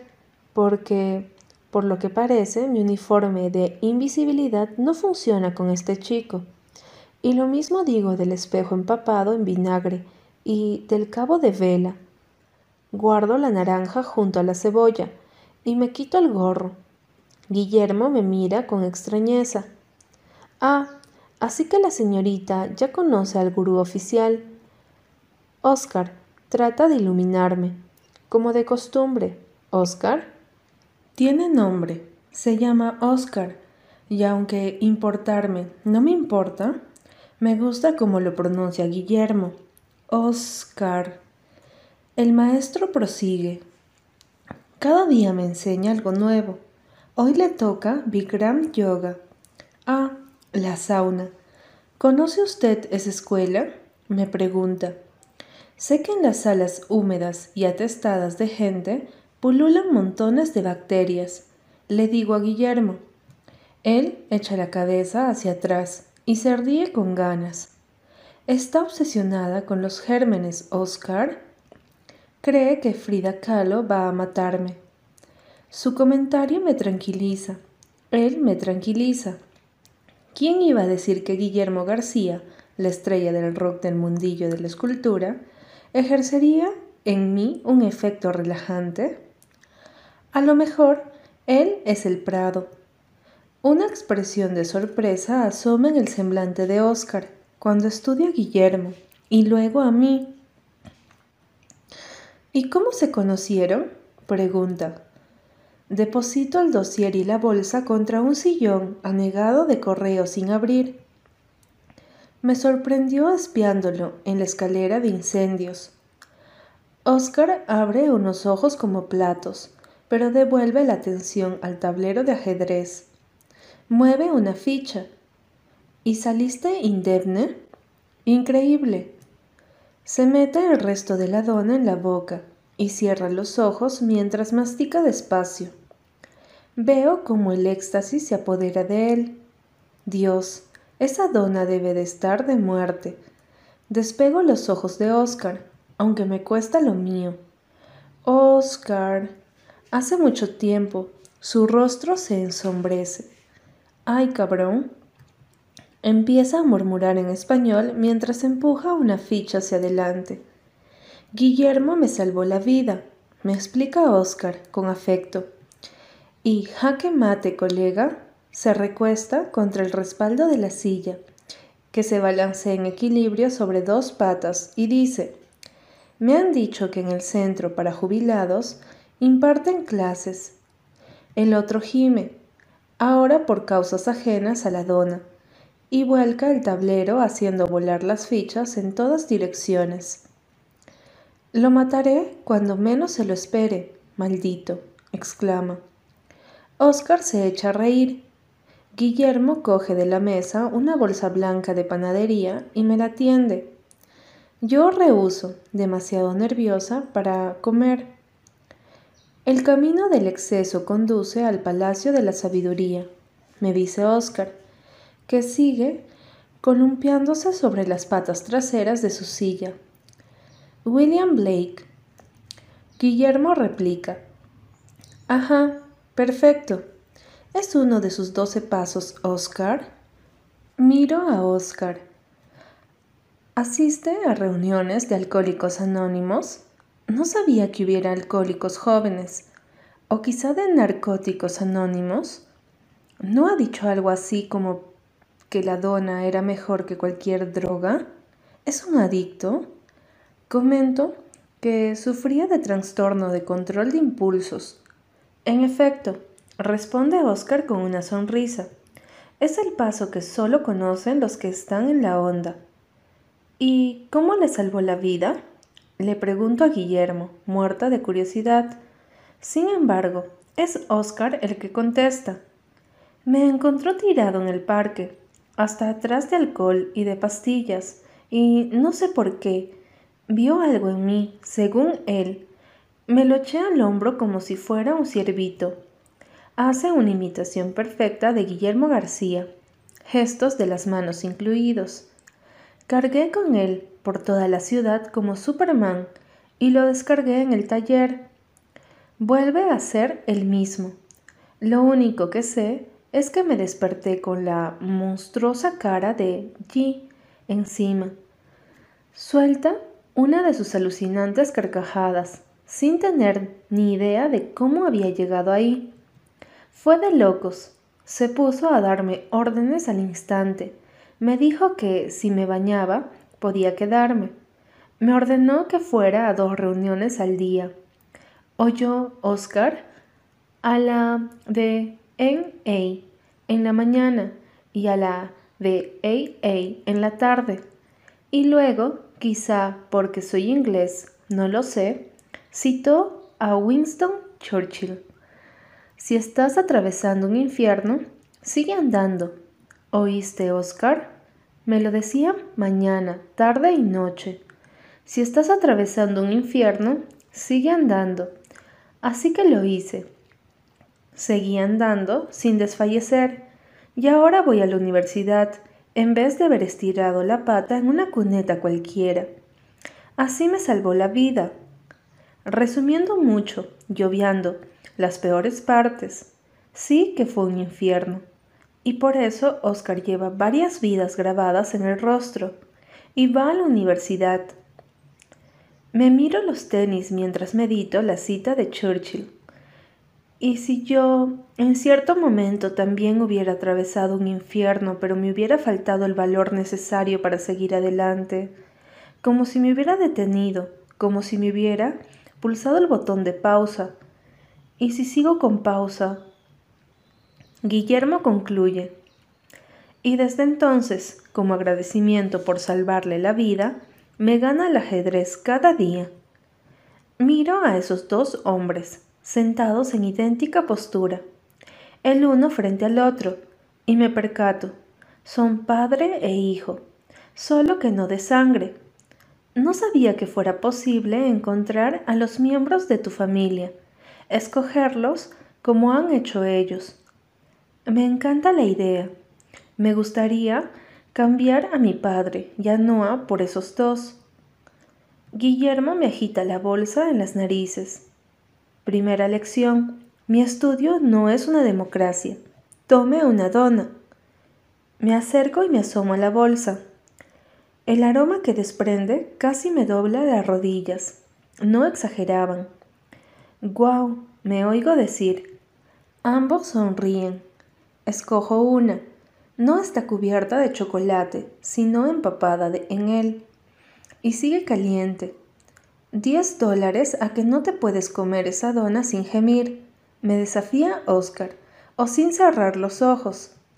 Me lanza una mirada que me provoca una hemorragia cerebral leve. Mejor 20. Recuerdo el efecto que te produjo la cámara. ¿Sabe cómo me sentí aquel día en la iglesia? Tiende la mano para sellar el trato. Se la estrecho y puedo jurar que experimento una descarga eléctrica letal. Estoy perdida. Sin embargo, no es momento de ponerse a cavilar. Guillermo y Oscar prestan plena atención al espectáculo que se despliega ante ellos. Yo, ¿cómo me he metido en este lío? Insegura, me llevo la dona a la boca. Pruebo un bocado pequeño, y por más que me muera por cerrar los ojos y emitir una banda sonora porno, me aguanto. Ay, es más difícil de lo que pensaba. Doy un segundo mordisco, esta vez mayor.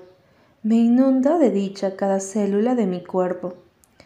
Estas cosas habría que hacerlas en privado, no mientras Guillermo y Oscar me observan fijamente, ambos con los brazos cruzados y una descarada expresión de superioridad en el semblante. Voy a tener que subir la apuesta, o sea, tengo todo un catálogo de enfermedades horrorosas entre las que escoger, ¿no?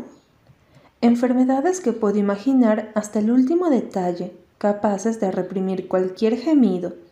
Las afectaciones de la piel son las peores. Existe una enfermedad, les digo al tiempo que muerdo la dona, llamada tungiasis, que se produce cuando las pulgas se meten en la piel y ponen huevos y tú las ves salir del cascarón y moverse por debajo de todo tu cuerpo. Me deleito en sus expresiones de incredulidad. ¡Ja! Tres bocados. Increíble, a pesar de las pulgas, le comenta Guillermo a Oscar. No tiene ninguna posibilidad, replica él. Saco la artillería pesada. Y cierto pescador indonesio, les cuento, fue bautizado como el hombre árbol porque padecía un caso de virus de papiloma humano tan grave que tuvieron que retirarle nada menos que 13 kilos de verrugas del tamaño de unos cuernos.